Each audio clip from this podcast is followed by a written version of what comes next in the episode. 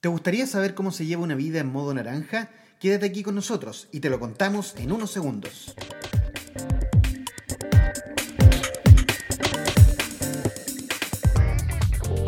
En este podcast descubrirás un modelo de liderazgo personal que te ayudará a encontrar una brújula, tu propósito personal en cinco dimensiones de valor para una vida plena y con sentido en estos tiempos de irrupción. Modo naranja, co-creando tu propuesta personal. Hola, hola, hola, ¿cómo están? ¿Cómo está toda la audiencia en estos días de verano que estamos viviendo en Santiago de Chile? Hoy día estamos llegando casi a los 37 grados de temperatura, un poco Marcelino para que nuestra audiencia latinoamericana vea cómo el calentamiento global eh, definitivamente está llegando y no es solamente un mito. ¿Cómo está Marcelino? Muerto de calor, pero con un ánimo tremendo. Hemos extrañado el comunicarnos con ustedes. Y hoy día podría decirte que es un día tórrido, caluroso. y vengo, tú sabes, eh, Eduardo, vengo de un, de un lugar en que estaban por sobre los 30 grados Celsius. Así que realmente el ánimo está encendido, podríamos decir, y el calor afuera es mucho mayor que el calor que está aquí adentro. Así que estamos muy contentos de, de poder iniciar este nuevo episodio de Modo Naranja. Bueno, digamos que no está el rojo el día, está en modo naranja, está más bien anaranjado de calor, anaranjado de calor. Bueno, el día de hoy, entrando a nuestro capítulo número 8, ya hemos llegado a nuestro octavo capítulo, eh, Marcelino, eh, dijimos que teníamos una deuda, porque cuando hablamos de la dimensión creativa, de la dimensión de valor creativa, nos quedó un poquito ahí en el aire el índice IHC, un índice con el que estamos trabajando con Marcelino, un, un índice que lo, lo venimos analizando, lo hemos estado discutiendo, es más, hemos estado conversando, incluso tal vez escribir o que nuestro nuevo libro vaya por esa línea, y el índice IHC que está dentro de la dimensión creativa de nuestro libro Modo Naranja, entre paréntesis es intuición, heurística y creatividad. Entonces, antes de eh, pasarte la palabra, Marcelino, me gustaría leer algo literal que justamente está escrito en el índice IHC como para darle el pie al capítulo del día de hoy. ¿Te parece? Me parece, me parece. Me voy. Dice, decimos, Marcelino, ningún logro o avance de la humanidad hubiese sido posible si no existiera el índice IHC, intuición, heurística y creatividad. Hace cientos de millones de años no existían los KPIs y el ser humano progresó de una manera notable. El ser humano en esencia no progresa por dinero, primero por, progresa por sueños e imaginación que están instalados en lo más profundo de su ser. Ya también lo declaraba Steve Jobs en referencia a la I de intuición del índice IHC. Él decía, entre comillas, el pensamiento racional occidental no es una característica innata del ser humano, es un elemento aprendido y el gran logro de nuestra civilización. En las aldeas indias nunca han aprendido esta técnica. Les enseñaron otras cosas, que en algunos sentidos son igual de valiosas, pero no en otros. Ese es el poder de la intuición y la sabiduría basada en la experiencia. La intuición, por lo tanto, no es más que la experiencia reconfigurada, que nos permite decidir sin pensar, descubrir la verdad en pocos segundos, casi por magia, como lo plantea Malcolm Gladwell en su libro Blink, Inteligencia Intuitiva del año 2005. Qué buena introducción, ni, que, ni siquiera la hemos pensado y la escribimos, no, sí, la pensamos y la escribimos. Y es un índice que realmente para estos tiempos, fíjate, es súper necesaria. Pero antes de entrar un poco al planteamiento nuestro, pensemos qué es lo que pasa con nuestra vida si no la vemos desde el punto de vista del IHC. ¿Cómo, cómo podríamos estar viéndola sin intuición, sin heurística y sin creatividad? Estaríamos en lugares comunes, con respuestas comunes, tratando de reconocer los problemas y llevarlos a un terreno conocido. Eso quizás en el tiempo fue bastante posible. Cuando había una cierta estabilidad o proyección del territorio en que nosotros nos desenvolvíamos, la experiencia en términos de construcción de una respuesta que ya se sabe cómo hacerla era la mejor forma de adaptarnos, porque ya el entorno lo conocíamos.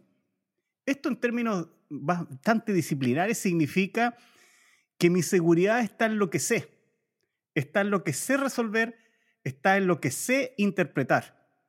Y esto lo vamos a ir descorriendo de a poquitito. Significa mirar los problemas como un algoritmo, como una fórmula, en la cual obviamente la respuesta se sabe a priori a dónde uno tiene que llegar. Estos son problemas determinísticos. Cuando uno mira el mundo así, no está en el, en el índice IHC, sino está en aquel conocimiento que podríamos decir está ya empaquetado, está dentro de lo que sabemos y de lo que sabemos hacer. Está por de pronto, entonces, Eduardo, dentro de nuestra zona cómoda. Vivir ahí, se puede vivir ahí. El problema está en si el entorno realmente nos propone problemas conocidos. Y es ahí donde podríamos estar hablando de este índice IHC. ¿Cómo sería la vida, Marcelino, sin la heurística? Yo siempre comparto con mis alumnos y les digo, nos, hizo falta también en el colegio tener un ramo casi de, heurística. Fíjate que la, RAE eh, define la heurística en su acepción eh, número 4 eh, de la siguiente manera. En algunas ciencias, manera de buscar la solución de un problema mediante métodos no rigurosos como por tanteo, reglas empíricas.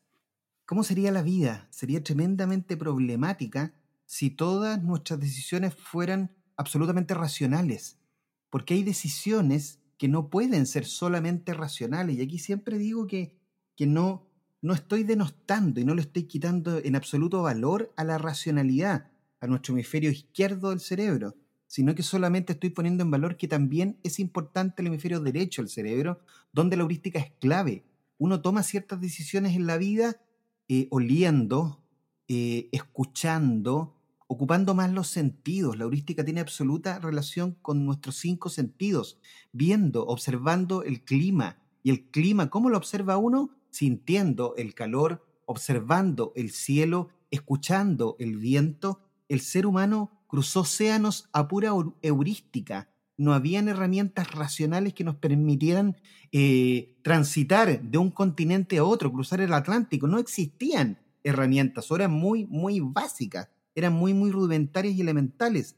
Y el ser humano construyó efectivamente y evitó eh, el, problema como el más extremo, el de la muerte, justamente escuchándose a sí mismo, escuchando los sentidos e intuyendo que efectivamente podía existir un norte, podía haber una playa, podía haber un lugar donde llegar, donde arribar, y que este viaje que estoy poniendo como ejemplo del cruzar un océano terminara en, en éxito creo que hoy día nos ahogamos muchas veces en un simple y pequeñito vaso de, agua porque no escuchamos eh, más eh, seguidamente a nuestros cinco sentidos.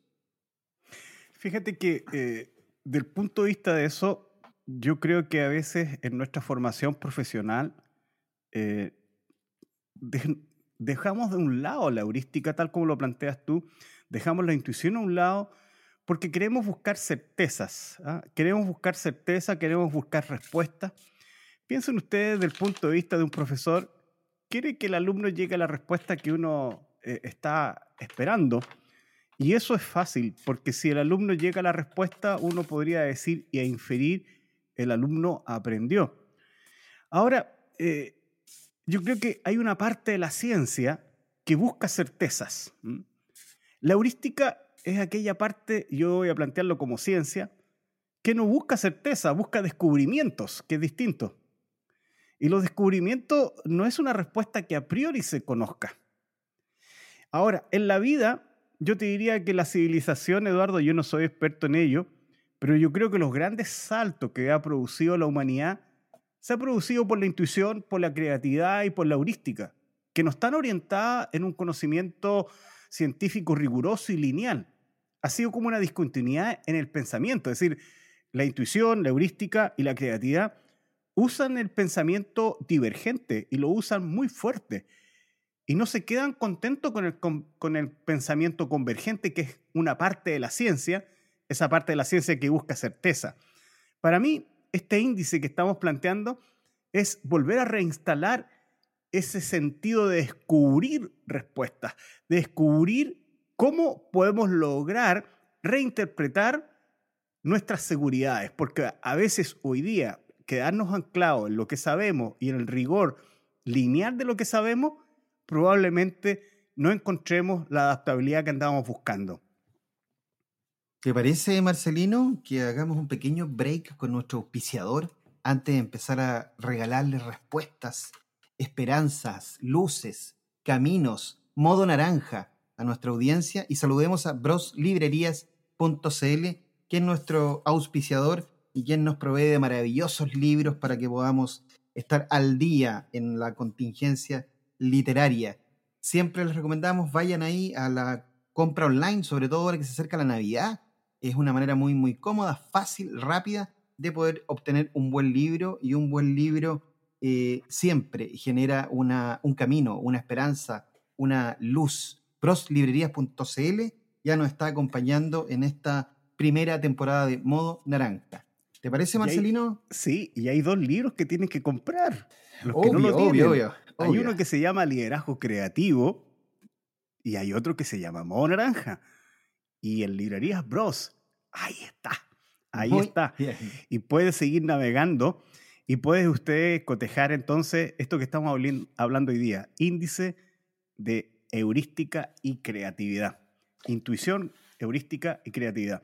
Vamos entonces, Eduardo, a, tratar de dar algunas luces. Fíjate que voy a ir, voy a partir yo. Vamos. Porque esto tiene distintas formas de acercarnos.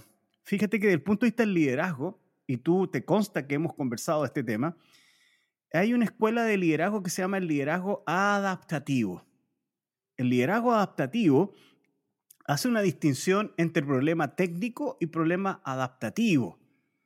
El problema técnico es un problema que tiene a priori una respuesta y alguien la conoce. Y todo dentro de un sistema social, el líder y el equipo tienen que buscar a quien sabe de la respuesta y si sabe la respuesta, se implementa. Por lo tanto, tanto el problema como la respuesta ya tienen una podríamos decir, una respuesta. Ese es el problema técnico. Y yo te diría, eso es el conocimiento que yo hablo de el que busca seguridad. Sin embargo, esta escuela de liderazgo dice, hay otro tipo de problemas, que son los problemas adaptativos. Los problemas adaptativos, dice, no tienen una solución a priori, hay que construirla. Y hay que construirla junto con el equipo, junto con el sistema. Porque está la problemática está en un problema complejo de múltiples variables que el líder no puede apelar a reducirlo a un aspecto solamente, sino que si se quiere resolver este tipo de problema es multivariable y la única forma de hacerlo es que todas las personas aporten desde su ser, desde su conocimiento, la adaptabilidad y la respuesta para dar con ese desafío. Estos desafíos adaptativos son justamente los que necesitan intuición, heurística y creatividad.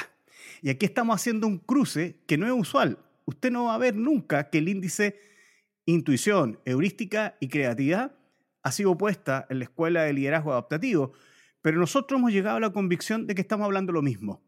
Hoy día, la mayor parte de los problemas que enfrentan las organizaciones, los de equipo de trabajo, son más problemas adaptativos que requieren este índice que problemas técnicos. Fíjate cómo, ya hay una escuela de liderazgo, Eduardo, que nos ofrece una forma de mirar el mundo. Y obviamente el problema adaptativo tiene una, una, particularidad que en parte es un problema técnico, pero globalmente el fondo del asunto requiere mucho más que repetir una respuesta, es construirla. Y construirla desde la intuición, heurística y creatividad. Mira, yo te voy a llevar, fantástico Marcelino, yo te voy a llevar a otra dimensión eh, eh, lo que acabas de plantear. Las habilidades técnicas estarían dentro de la zona cómoda o de la zona de confort, que lo hemos hablado eh, varias veces, y, que en general las personas lo usan muchísimo y lo usan majaderamente sin saber efectivamente el, el origen o la definición del término. Mira, yo para poder plantear esta, esta idea, primero les voy a leer literal lo que dice el inglés eh, de apellido White del año 2009, eh, que define la zona de confort. Mira, la zona de confort es un estado de comportamiento en el cual la persona opera en una condición de ansiedad neutral, utilizando una serie de comportamientos para conseguir un nivel constante de rendimiento sin sentido del riesgo. O sea, lo que nos está diciendo el inglés White es que justamente eh, nos ponemos cuando estamos en la zona de confort en neutro. Es igual que el neutro es un automóvil. ¿ah? Eh, ¿Qué pasa cuando pones en neutro el automóvil, Marcelino? ¿Qué le pasa al automóvil cuando lo pones en neutro?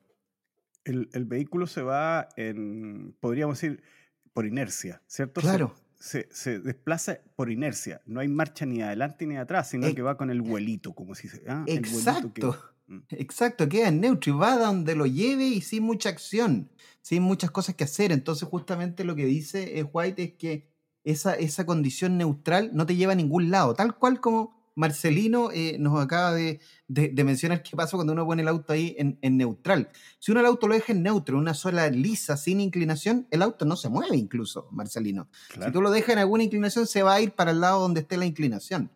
Eh, ¿Qué quiero decirles con esto? Es que las habilidades técnicas están muy bien desarrolladas y uno las entiende muy bien porque es todo lo aprendido, es todo lo conocido, es todo lo que hemos estudiado, son todas esas herramientas con las que nos hemos cargado y que están dentro de nuestra zona cómoda. Tiene que ver más bien con el pasado y con lo presente, tiene, con el presente, tiene que ver con lo que sé, con, tiene que ver con, con la certeza. Ojo, o con lo que yo creo que es certeza, porque la certeza puede ser muy incierta dependiendo del punto de vista donde uno esté parado justamente.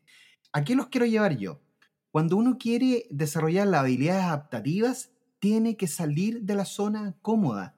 La única forma de mejorar, de generar una mejora o un avance, es conocer nuevas opciones, nuevas alternativas, nuevos mundos, nuevos mares, nuevos continentes, conectándome con el ejemplo del comienzo. Y para conocer esos nuevos mares o nuevos continentes, tal cual como lo dice White, uno tiene que eh, tomarle sentido e importancia al riesgo hay que arriesgarse de vez en cuando. Esto no se trata de andar en un permanente riesgo, y esto lo hemos conversado mucho con Marcelino todo el tiempo.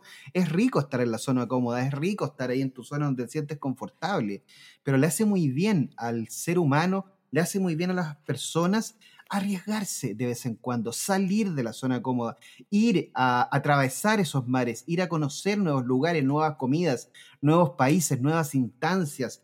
Yo siempre recomiendo cuando uno viaja a un lugar, aunque ya lo conozca, disfrazarse de local, sacarse el traje de turista e ir a caminar por ahí sin ningún rumbo para ver y observar cuestiones que no vería si solamente me paro como turista. Disfrazarse de local, pasar desapercibido es muy, muy sano para desarrollar esas capacidades adaptativas, tal cual como lo ha dicho Marcelino.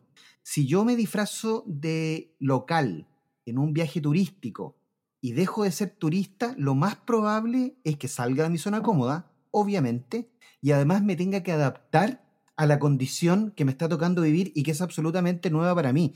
Una vez me tocó viajar a San Francisco, Marcelino, hace rato que no cuento esto, ¿eh?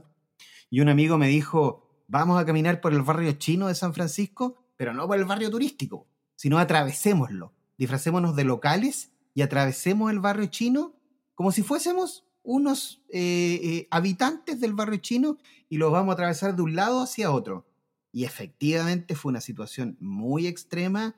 Efectivamente uno se siente cuando lo atraviesa a pie por la zona no turística, totalmente extraño, pero para lograr el objetivo, que era llegar a la plaza central de San Francisco desde el otro lado donde veníamos, no nos quedaba otra que adaptarnos, seguir caminando, entender, respirar, observar, escuchar, adaptarnos a la situación y aprender justamente del contexto para llegar a nuestro objetivo, que era salir vivos, entre comillas, de esa experiencia que queríamos vivir, que era cruzar un barrio chino a pie.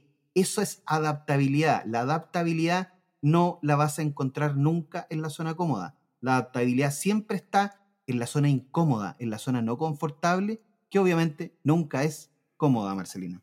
Sí, yo siempre planteo en mi asesoría y clases, y tú me has escuchado, incluso en el libro Modo Naranja se desliza este, este concepto que siempre hemos compartido con Eduardo, de ir al territorio como explorador y no como turista. El turista trata de encuadrar dentro de sus seguridades.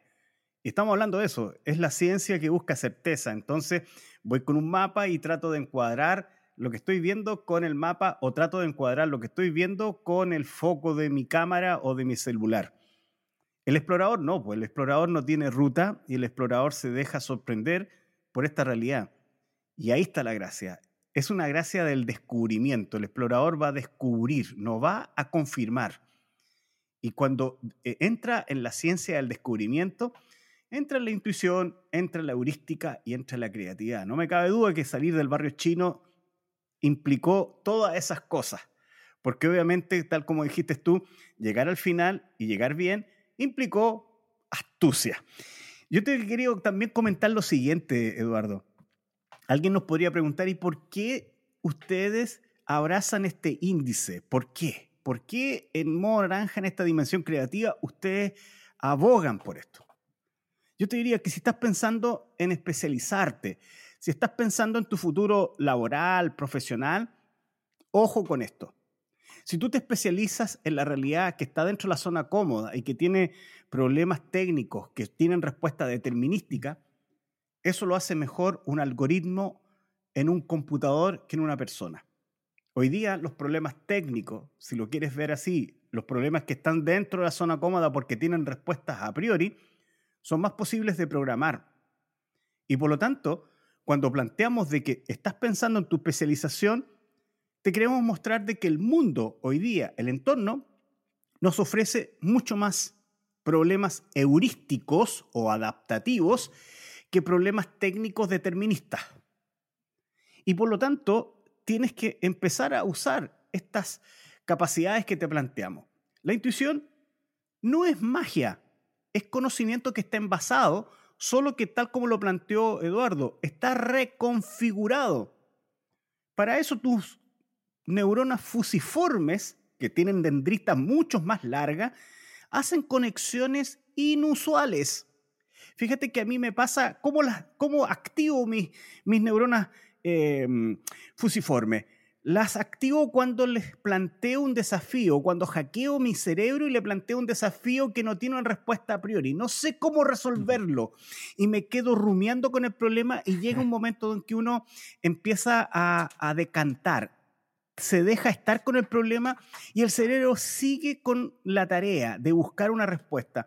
Y ahí entran estas neuronas que empiezan a hacer conexiones y en un momento dado apareces tú con una respuesta. Se prende la ampolleta, uno dice. Eso no es magia. Eh, lo que pasa es que tú ya tienes ese conocimiento y lo reordenaste cuando le pediste a tu cerebro que lo reordenara, que no fuera a la respuesta usual. Heurística no es magia. Y la, eh, perdón, la intuición no es magia. Y la heurística, fíjate que eh, eh, en la heurística uno, cuando yo empecé a estudiar esto de la heurística, Eduardo, me encontré que el design thinking como, como herramienta utiliza heurística. ¿Por qué? Porque en definitiva el conocimiento que logra ahí incorporarse es un conocimiento temporal, es un conocimiento que requiere testeo, la persona que es heurística siempre anda con hipótesis, no anda con certezas, anda con hipótesis o hipótesis que requieren testeo. Entonces cuando tú estás con un prototipo y necesitas testear, estás en presencia precisamente de una de las técnicas heurísticas. Entonces, cuando empecé a, estudiar, entonces me empecé a dar cuenta de que la heurística ha estado en algunos instrumentos nuestros y tenemos que revalidarla porque hoy día los problemas son más adaptativos que técnicos. Y te voy a dar otra característica de la heurística. Tú podrías establecer claramente el desafío y uno podría proyectar, imaginar, ojo, imaginar cuáles podrían ser las respuestas. Si yo tengo que resolver este problema y me imagino los tipos de respuestas que pudiesen haber, yo al posicionarme en cada respuesta empiezo a decodificar qué es lo que debiera suceder para llegar a esa respuesta.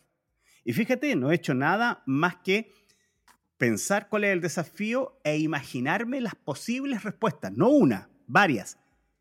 Y dada que cada respuesta genera una condición, lo que tengo que hacer después es validar si esa condición existe.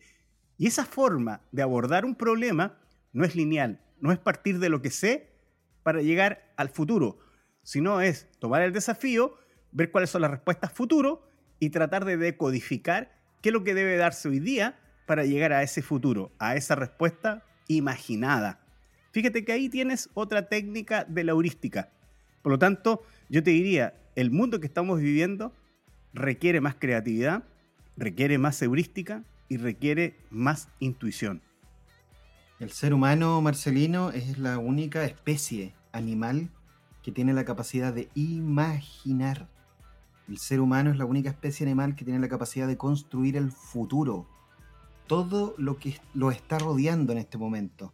Y le estoy hablando a nuestra audiencia, Marcelino. Donde estén escuchando, en el automóvil, si están haciendo trekking, si están arriba de una bicicleta con los fonos puestos. Esos fonos, esa bicicleta, ese automóvil, en algún momento alguien, una persona, un ser humano, lo imaginó, lo imaginó en su mente y esa imaginación lo llevó a construir el futuro y hacerlo realidad. El ser humano tiene la capacidad infinita de generar ideas, tiene una capacidad infinita de imaginación y la ocupamos tan, tan poco. ¿ah? Es una cualidad que tenemos todos los seres humanos. Construir nuestro futuro, el de nuestros entornos, el de nuestra familia, el de nuestro propio trabajo imaginando cómo quiero que sea mi futuro. Es tan simple y nos cuesta tanto, tanto, tanto, tanto, muchas veces. Marcelino Garay Madariaga, te tienes que empezar a imaginar que, que lo que viene. ¿Qué es lo que viene? Eduardo Águila de Ramón. Ya me estoy imaginando lo que viene porque los sones de esa Se empiezan a escuchar. ya está sonando en nosotros ya se está escuchando esa música de fondo que es una característica de nuestro podcast Modo Naranja y que justamente en este minutaje, siempre cercano y al minuto 25, nos lleva a nuestra recomendación en Modo Naranja. Muy bien. Bien. Bien. bien. ¿Le parece si parte usted el día de hoy, don Marcelo? Parto yo, pues, parto Vamos, yo. Haga su recomendación. Modo Naranja se hace cargo de la afirmación del ser. ¿ah? Y se hace cargo también de poder dedicarnos a la pasión. Y hay un librito de la Harvard Business Review que es de la serie Inteligencia Emocional que habla de propósito, sentido y pasión. Son libros pocket, son de muy fácil lectura y que lo puedes encontrar en varias librerías y, que realmente te van a entregar, en este caso, argumentos re serios y re, re importantes para ubicarte en un mundo que se reconfigura en que vas a necesitar intuición, heurística y creatividad, pero a partir de un propósito personal. Y fíjate que te voy a regalar solo la definición que este libro nos trae de lo que es propósito. Y dice, la mayoría de nosotros llegamos a la tumba con nuestra música todavía dentro de nosotros sin tocar. Oliver Wendell. Propósito es vivir y tocar esa música en toda circunstancia. Esa es mi recomendación. Es un libro muy fácil de leer, muy práctico y que aborda propósito, pasión y sentido de lo que haces. Esa es mi recomendación, Eduardo. Muy bien, muy eh, heurística también la recomendación, ¿eh? Porque el propósito, el sentido y la pasión no se pueden analizar tan, tan racionalmente. Muchas gracias por tu recomendación, Marcelino. Mira, la mía, mi recomendación del día de hoy, eh, parece que la vida te tiende a juntar con escritores y, y, terminas haciéndote amigos de algunos de ellos y tienes la suerte de conocerlos además. Eh, cuando uno se dedica, se empieza a dedicar a este mundo, se encargan los puntos, como decía Steve Jobs, de juntarse en algún momento y de juntarnos. Mira, te voy a leer lo que dice la contratapa de este libro, un pedacito. Dice, la clave ya no es persuadir para vender, sino fascinar para comprender. Hoy el marketing se trata más bien de crear vínculos que de vender. Se trata de construir y mantener relaciones, de la misma forma como lo harías con un amigo cercano. Se trata de hacer promesas y, y de cumplirlas se trata de comprometer sin poner las finanzas en medio, de convertirse en humano y relacional. Esto lo dice don Jeffrey Portman, él es el, Chief Marketing Officer Zumba Fitness USA y está recomendando el libro de mi buen amigo don Marcelo Borlando Marconi, ya está viviendo en Estados Unidos, se fue a vivir a Estados Unidos Marcelo, y él tiene un maravilloso libro que se llama Construyendo marcas con fans. Construyendo marcas con fans. Lo hemos dicho con Marcelino, ¿ah? lo que buscan hoy día los productos, los servicios, las compañías, son más bien fans, gente que está comprometida con el propósito, con el sentido, como nos decía Marcelino, de la propia marca, donde ve que hay una relación entre el producto que uno o el servicio que uno está consumiendo. Muchas gracias, eh, Marcelo Borlando, por haberme dedicado este librito. Un gran abrazo para ti ahí en Miami, en Estados Unidos. Y quiero leer una partecita que me eh, escribiste en la dedicatoria que me hiciste del libro, ¿ah? Marcelo. Dice, sin lugar a dudas, no eres la ficha, eres el creador del juego.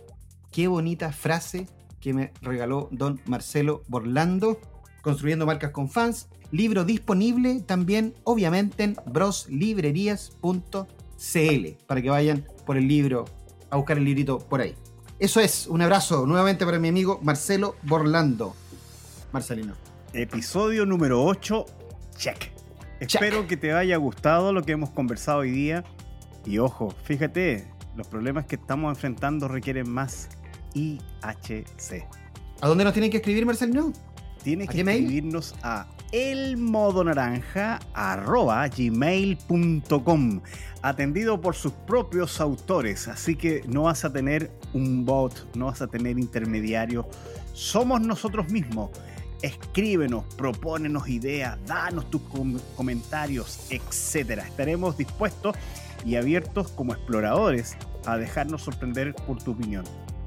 Bueno, hemos llegado al final de nuestro capítulo del día de hoy. Un gran abrazo para todas y todos ustedes. Y por supuesto, no olviden de vivir su día a día con un poquito más de heurística.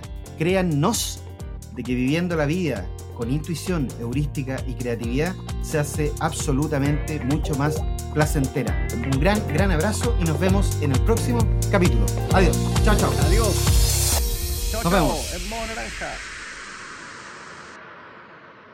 Modo Naranja es un podcast original de Locañas Studio, con las voces de Eduardo Águila de Ramón y Marcelino Garay Madariaga.